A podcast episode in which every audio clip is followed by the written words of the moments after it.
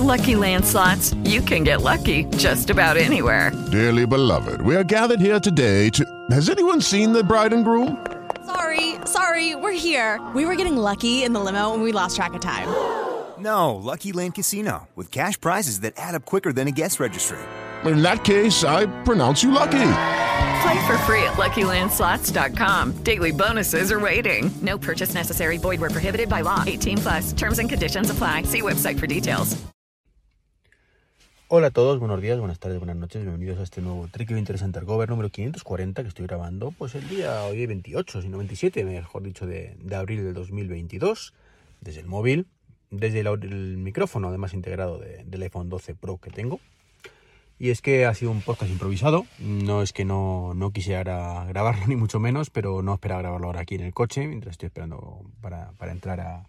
Está viéndose en Mercadona, está viéndose en Mercadona, es, es al aficio, ¿vale? Para que me dé un repasillo en la espalda y, y, tal, porque estoy hecho polvo, estoy hecho polvo desde, desde el camino de Santiago y bueno, pues y, y, anteriormente arrastraba ya lo de la media maratón. Así que os podéis imaginar cómo estoy, cómo estoy para la rastrilla. Bueno, hoy quería hablaros de varios temas. El primero, evidentemente, pues la noticia del día, del mes, del año y de la semana, por supuesto, es que Elon Musk, que ese tipo tan peculiar, ¿vale? Al que yo particularmente, pues, en cierta forma admiro, eh, pues ha hecho con Twitter. Así, ha sacado, sacado la chequera y ha dicho, pues venga, 47 mil millones creo que es lo que ha sacado. Estoy de memoria, 44, 47 mil, no sé exactamente cuánto. Y se ha hecho con Twitter, así, en un momento, así. En fin.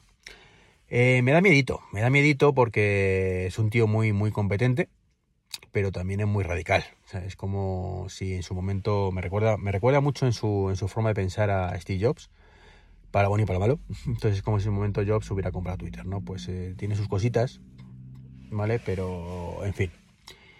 Lo bueno, pues que evidentemente el tío es un coco, el tío es un coco y estoy seguro que, que va a tener buenas ideas para, para sacar partido a Twitter, para rentabilizarlo, para que sea rentable.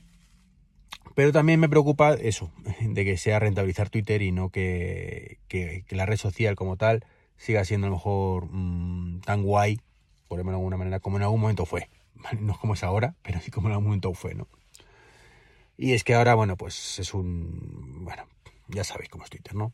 Hay mucho haterismo, es todo muy mal rollo muchas veces. Yo, yo la verdad es que antes, cuando tenía tiempo, claro, entraba horas y horas a Twitter, me lo pasaba bomba leyendo los, los, los comentarios de la gente y ahora es todo una serie de retweets, retweets, retweets, de temas polémicos, de cada vez más eh, política, malos rollos, eh, no sé. Y entre medias un mensajito de hecho esto, esto mola, tal, o sea, pero no, no, no, ha perdido un poquito su esencia y creo que hay que intentar recuperarla entre todos, ¿no? Pero bueno, mientras esto sea, pues eso, en el caso de España, pues todo lo que hace el PP está mal, todo lo que hace el PSOE está mal, todo lo que hace Podemos está mal y todo lo que hace Vox está mal, según para quién, ¿vale?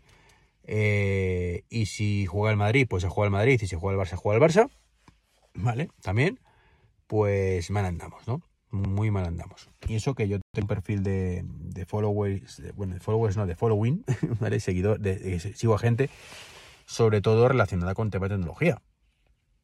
Mm, pero aún así, pues hay muchos que me han ido añadiendo, que he visto que eran personas y bueno, pues mm, también por temas políticos y demás.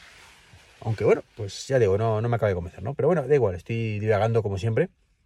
El caso es que, el caso es que me da miedo, ¿no? Me da miedo de que este hombre eh, busque más tema de suscripciones, eh, no lo sé, aunque por otro lado, pues el tío también pues, es así, ¿no? Y hace las cosas un poco por el bien de común y demás, o al menos eso quiere vendernos. Tesla inicialmente era así, aunque ahora ya es una empresa como cualquier otra. Que sí, que quiero cambiar el mundo y que todo el mundo, los coches sean eléctricos, sí, pero una vez que ha conseguido ya su objetivo, no, ni mucho menos está conseguido, ¿no? Pero a ver si me entendéis eh, de que ya la conoce todo el mundo, de que la, no dan abasto, pues ahora no, no, ahora como no hay abasto de fabricar coches, pues a vender, a vender, a vender y si puedo vender más, pues mejor, ¿no?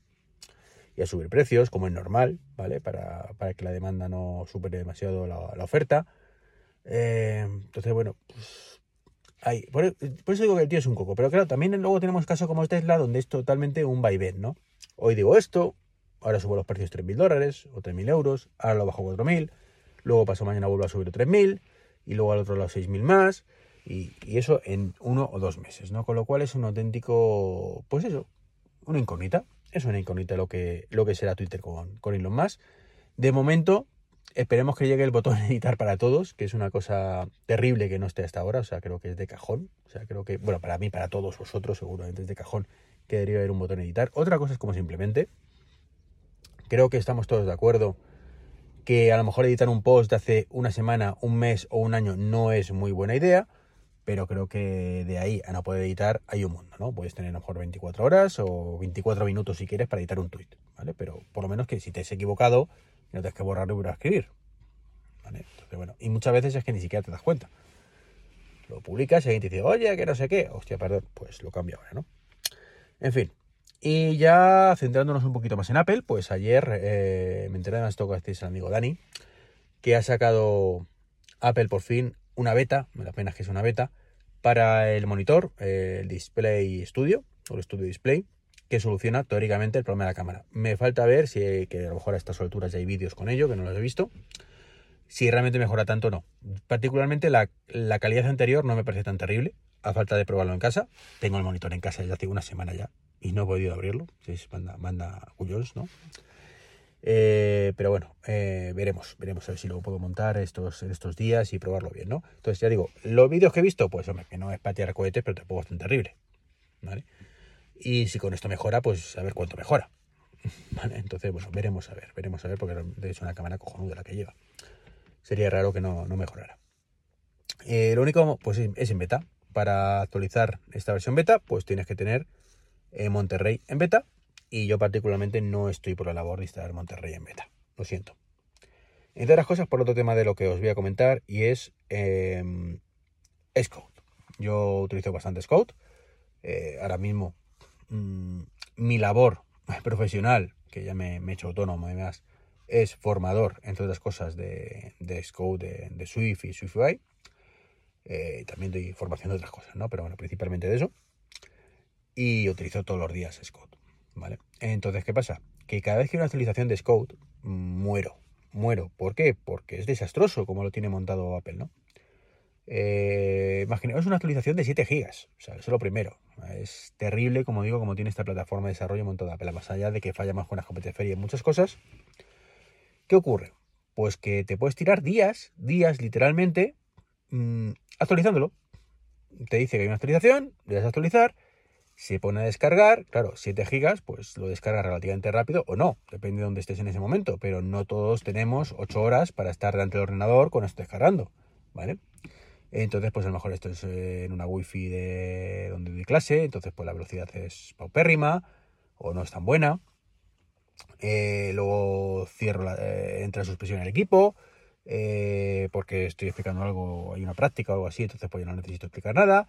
Eh, luego me voy a casa, eh, arranco el ordenador otro ratito y lo pongo en buen reposo. Entonces te puede tirar para esos 7 gigas pues unas cuantas horas, ¿no? Pero ya no es un problema de que esos 7 gigas te descarguen horas, ¿vale?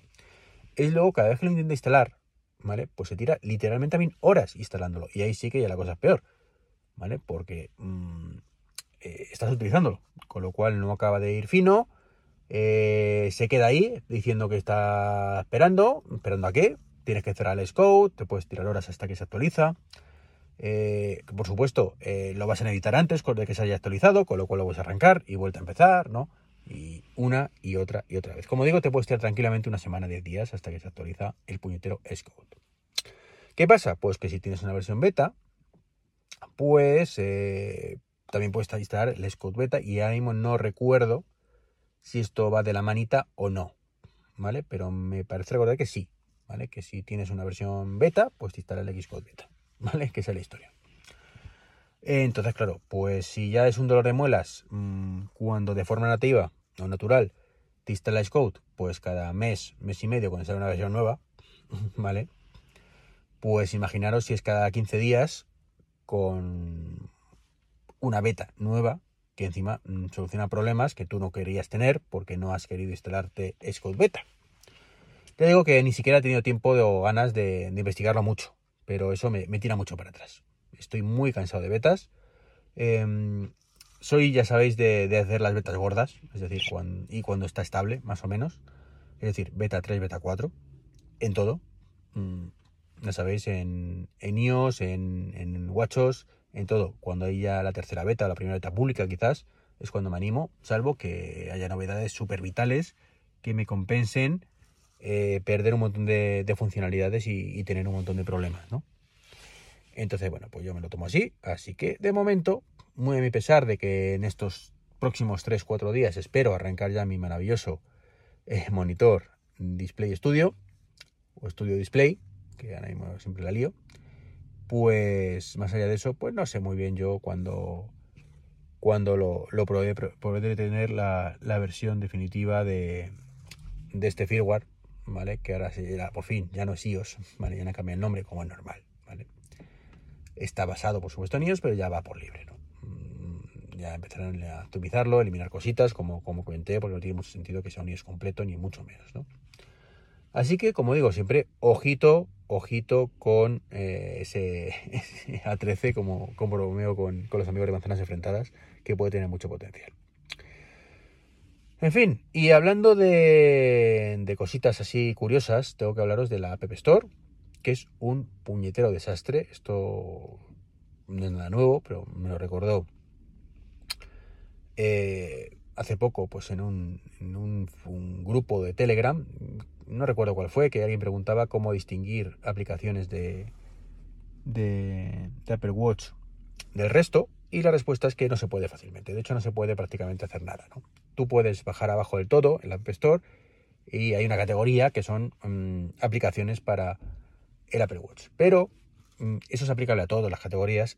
Es imposible encontrar cosas nuevas ahí. O sea, en la App Store, ¿vale? O vos sabes lo que estás buscando, o olvídate.